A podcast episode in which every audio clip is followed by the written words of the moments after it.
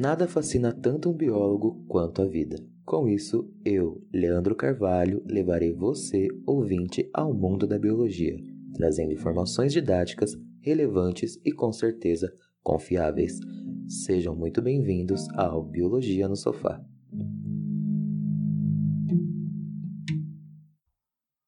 Olá, sejam muito bem-vindos ao sétimo episódio do Biologia no Sofá. E hoje o nosso tema é fósseis vivos e animais LGBTs.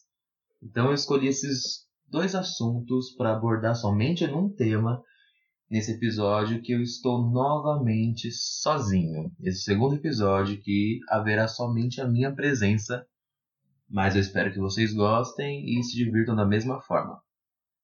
Eu vou fazer um episódio um pouco mais curto e um pouco mais dinâmico, digamos assim, Vou abordar algumas coisas importantes e simples também. Vou trazer um linguajar um pouco mais simples.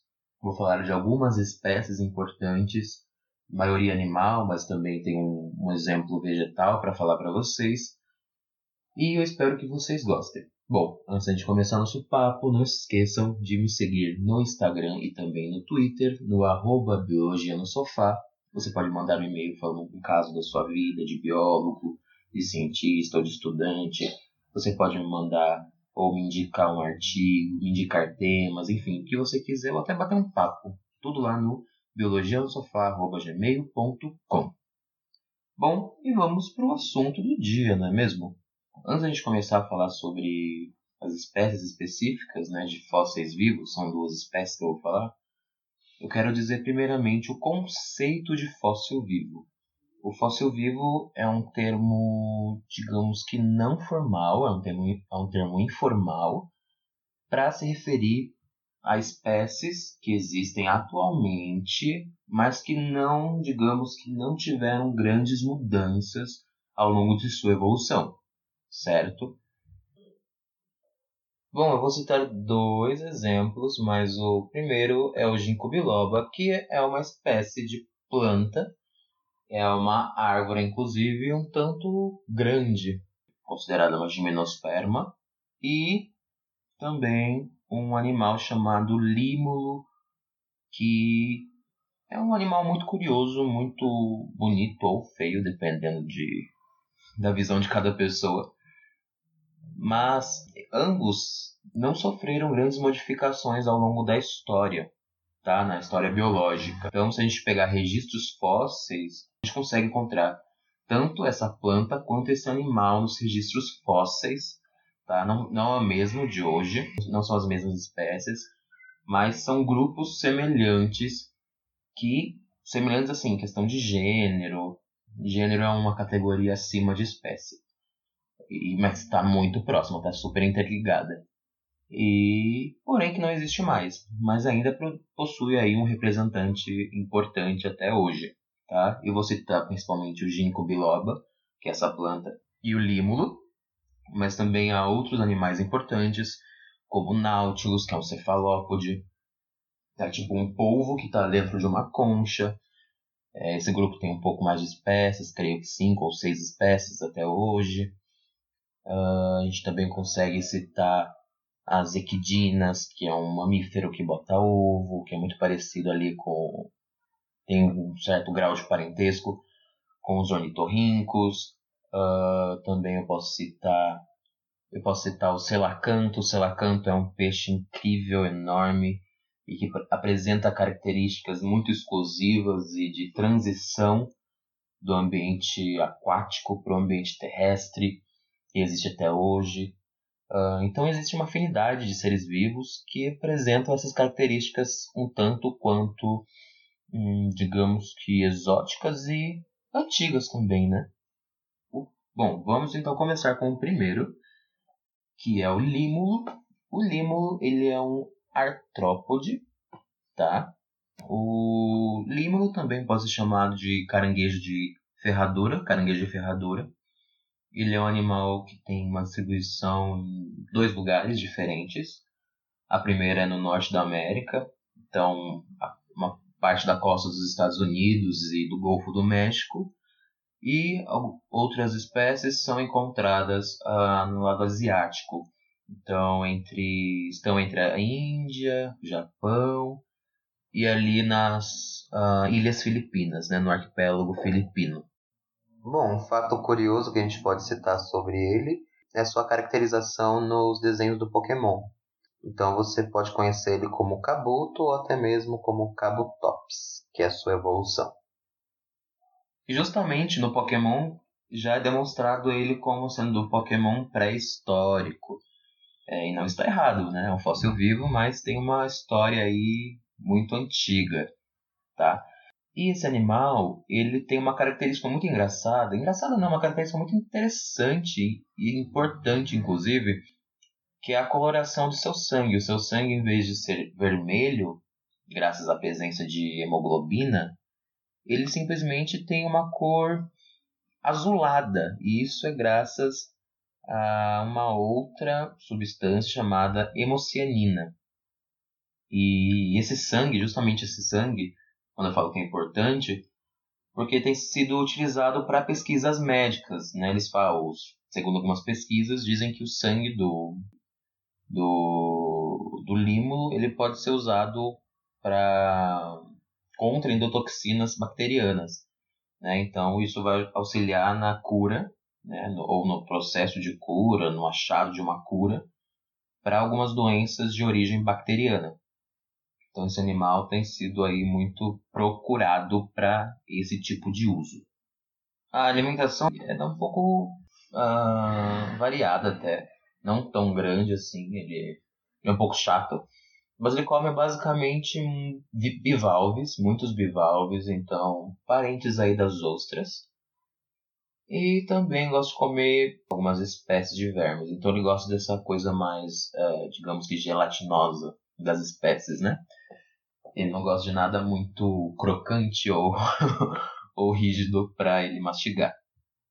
No momento que ele está se alimentando, ele basicamente vai esmagar a comida, esmagar esses bivalves, esses vermes entre as suas perninhas.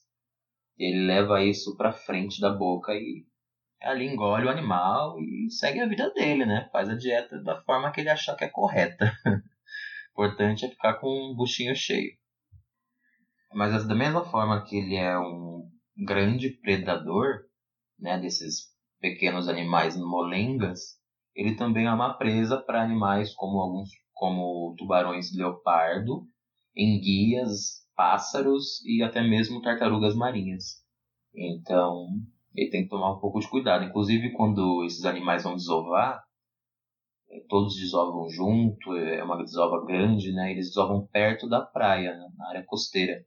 E aí, graças a, a Darwin ou a Deus, dependente da sua fé, esse animal bota muito ovo, porque se ele botasse pouquíssimos, pouquíssimos ovos, não ia ter mais a dispersão da espécie, porque a quantidade de pássaros que aparece para digerir esses pequenos ovinhos é absurda, assim. Então o animal acaba sofrendo com isso.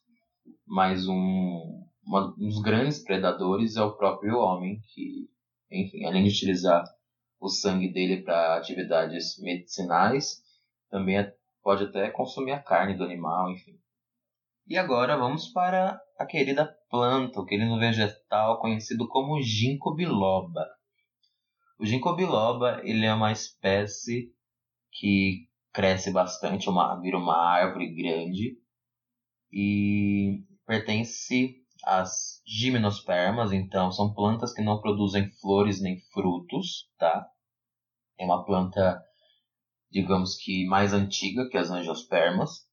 E uma característica marcante que você olha para ele e identifica que é o ginkgo biloba é sua folha.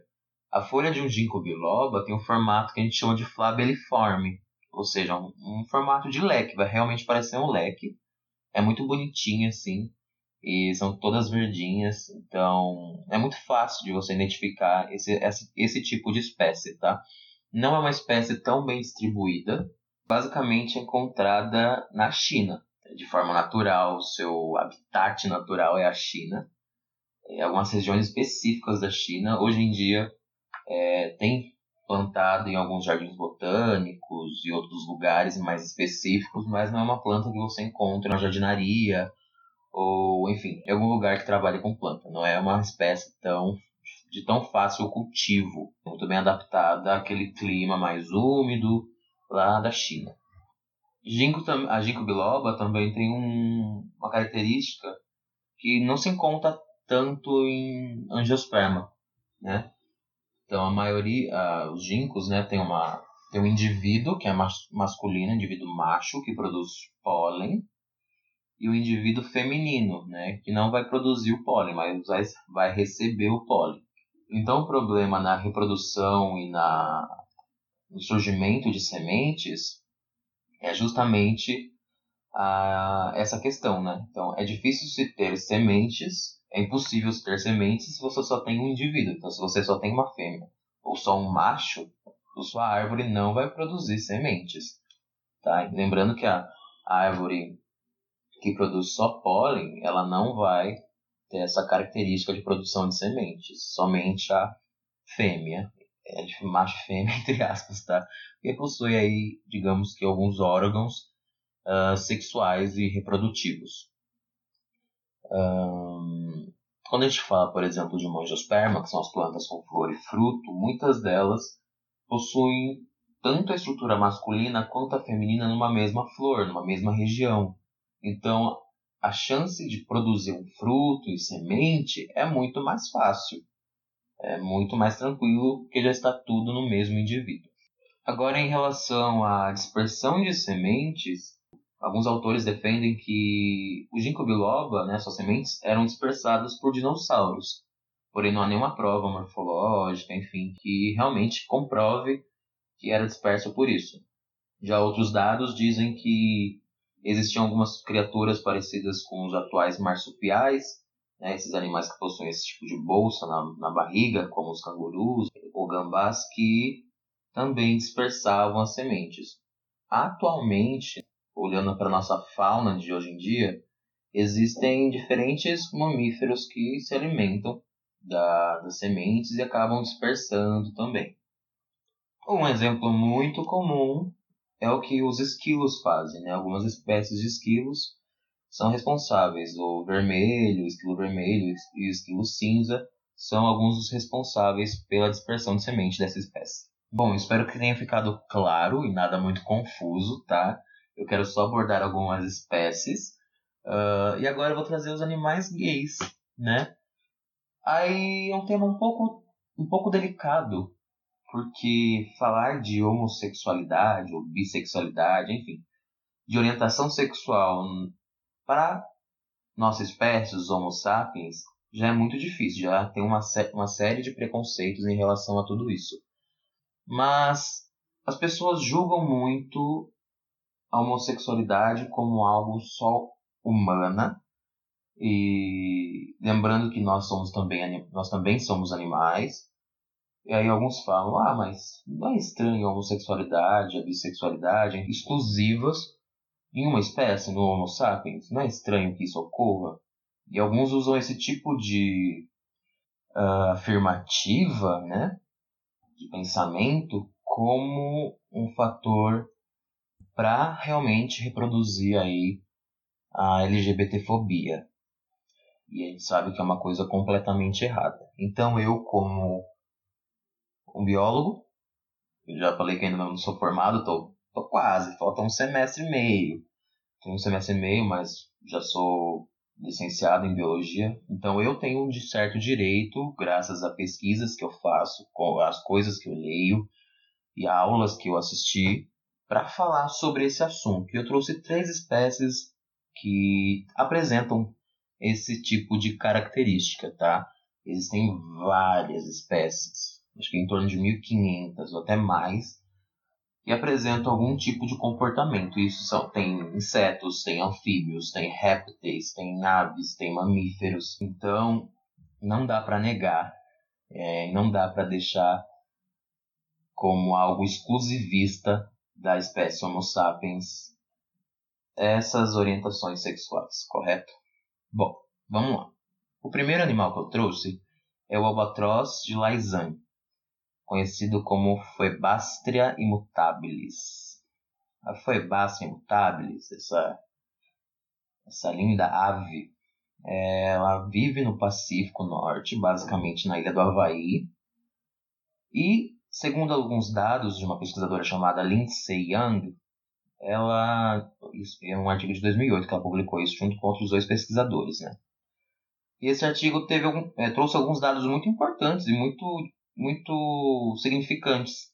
Então, por exemplo, nesses dados mostravam que 31% dos casais formados é, dessa espécie, é, no arquipélago do Havaí, eram formados por fêmeas, e fêmeas sem nenhum parentesco. Então não era uma tia, uma sobrinha, uma mãe, uma filha.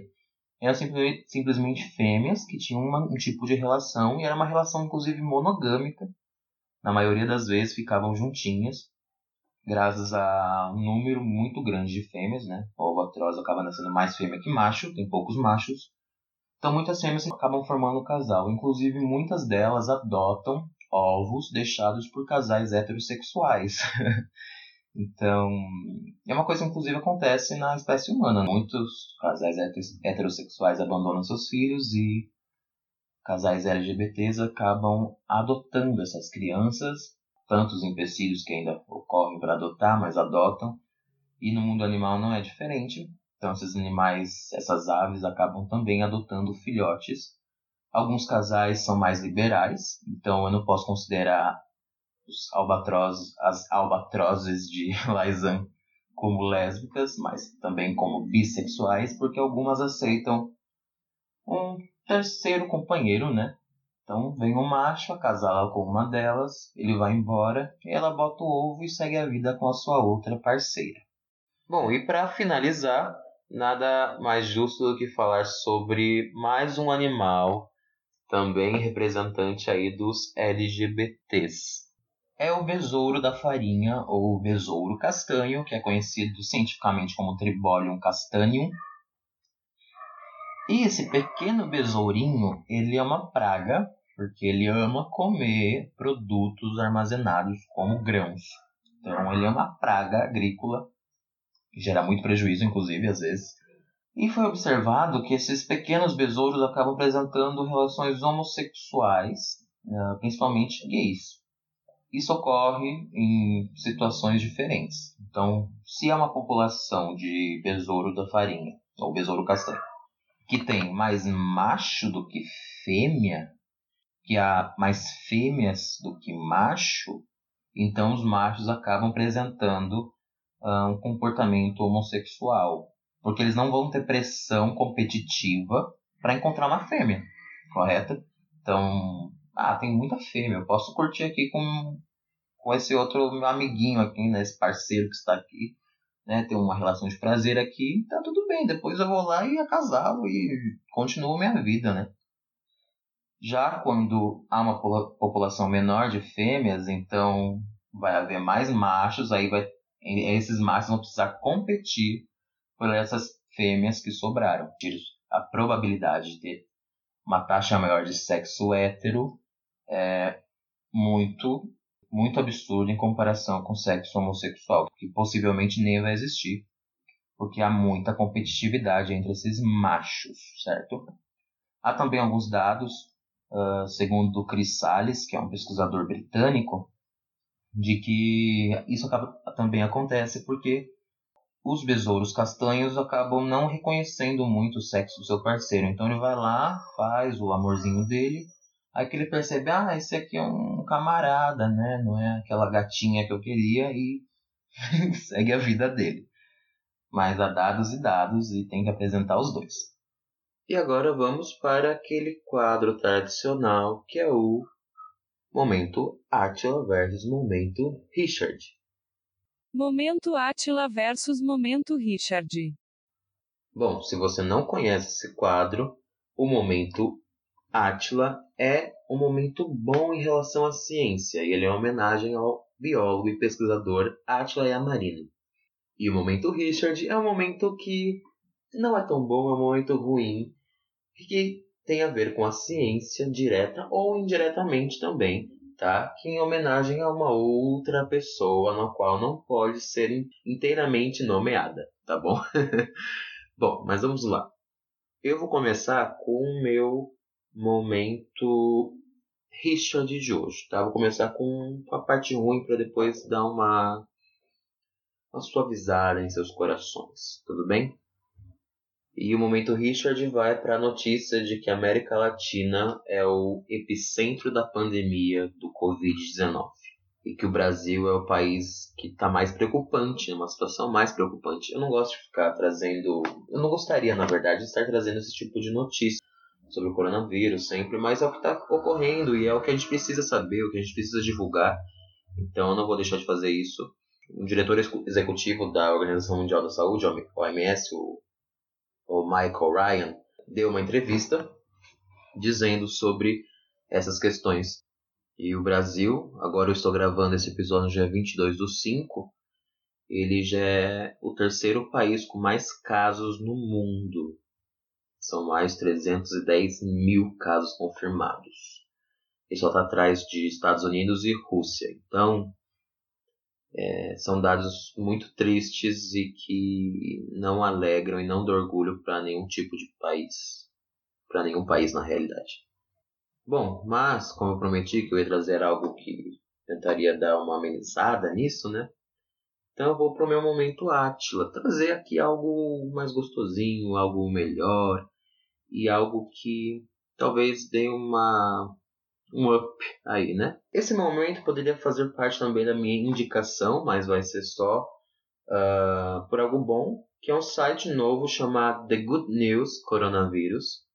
Uh, o The Good News ele é um site brasileiro e ele basicamente reúne notícias boas sobre o coronavírus. Então, atualmente estou vendo aqui, ó, Uh, Hospital de Recife registra mil pacientes curados de novo coronavírus. Pesquisadores desvendam o mecanismo que torna o coronavírus mais grave em diabéticos. Sul de Minas tem 56,2% de casos de Covid já recuperados da doença. Covid-19, com isolamento, 700 vidas podem ser salvas no Rio até junho. Então são notícias boas reunidas somente em um site. Então, dê uma checada, tá? É, o HTML desse, desse site é thegoodnewscoronavírus.com. E lá você consegue ter um alívio maior em relação a essa pandemia que deixa a gente tão aflito em nossas casas. Inclusive tem os dados né, de pessoas curadas, tanto no Brasil, que são 135.430 pessoas curadas até o dia 22 do 5, e 2.150.799 pessoas curadas ao redor do mundo. Então, é aí uma indicação para vocês ficarem um pouco mais felizes, tá bom?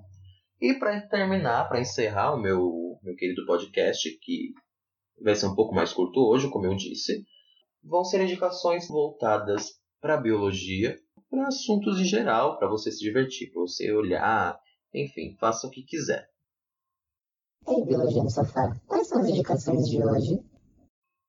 Então, primeiro um documentário chamado Enchanted Kingdom, que é da BBC Earth. E é um documentário muito bonito, tem imagens maravilhosas. Eu, eu assisti ele no Prime Video da Amazon, mas deve ter em outros lugares também, eu não sei, eu só sei dizer aonde eu assisti. E super recomendo, tem pouco mais de uma hora e é lindo, assim, maravilhoso. Também quero indicar é o filme Moonlight. Moonlight já é mais para o universo LGBT, é um caso, é uma história sobre um menino gay, negro e periférico. É muito lindo, inclusive é um filme que ganhou o Oscar, eu acho que de 2017 ou 2018, por aí, como melhor filme do ano. E foi um marco, né, para a comunidade LGBT. É maravilhoso, inclusive tem na Netflix, então se você tem acesso, por favor, assista esse filme maravilhoso. Além disso, eu quero indicar o canal, um canal do YouTube, que é o da Lorelai Fox, que parte desse episódio está sendo baseado num, num vídeo do canal dela, que ela chamou de Animais Gays. Então, com certeza, eu indico o canal dessa drag queen maravilhosa. Para falar um pouco sobre paleontologia e também sobre, sobre o mundo trans, eu vou indicar para vocês o perfil no Twitter da Lucy Alves, que é arroba gryposouza. É, esse é o perfil dela. Ela também tem um canal no YouTube chamado Make Science BR. E ela fala sobre tudo, sobre a comunidade trans e também sobre paleontologia e outros assuntos da ciência. Então, uma pessoa incrível para esse tipo de conteúdo. No Twitter também quero indicar uma botânica, que é a Letícia, e o arroba dela é arroba eu e as plantas, arroba eu e as plantas, então ela é incrível, ela posta coisas maravilhosas e é um dos poucos perfis no Twitter que eu conheço que fala sobre botânica. No Instagram vocês também podem seguir o arroba GIFs Educativos, é mais voltado para a galera do ensino fundamental, ensino médio. Ensina não somente biologia e ciência, é, não somente biologia, mas ensina outros conteúdos como matemática, geografia, história, tudo utilizando GIFs e memes atuais, principalmente da Gretchen e de outros ícones memísticos. Então tá super indicado para vocês. E para finalizar, quero indicar uma série que eu assisti recentemente, que é Nada Ortodoxa. É uma minissérie, na verdade. E é uma série linda, me deixa sem fôlego várias vezes, então tá super indicado. Enfim, é isso. Eu espero que vocês tenham gostado desse formato um pouco mais curto. Quando estiver somente eu aqui, sempre será assim. Eu trouxe coisas que eu gosto muito. Falei sobre fósseis vivos que eu amo. E falar sobre LGBT, falar sobre esse assunto é muito importante, porque a gente está entre duas datas importantes. Agora, mês de junho é o mês da diversidade. E dia 28 de junho é o dia do orgulho LGBT. Né? Inclusive em São Paulo, é quando ocorre a parada LGBT. No caso, não vai ocorrer por causa da, da pandemia, mas geralmente ocorre. E também teve o dia 17 de maio, que foi o Dia Internacional do Combate à LGBTfobia. Então, esse episódio sendo lançado entre esses dois dias, eu quis trazer algo da biologia, mas também relacionado com o universo LGBT. Bom, eu agradeço a todos, espero que tenham gostado do fundo do coração e fiquem em casa, se protejam, se forem sair, saiam de máscara. Um beijo a todos e nos vemos na próxima.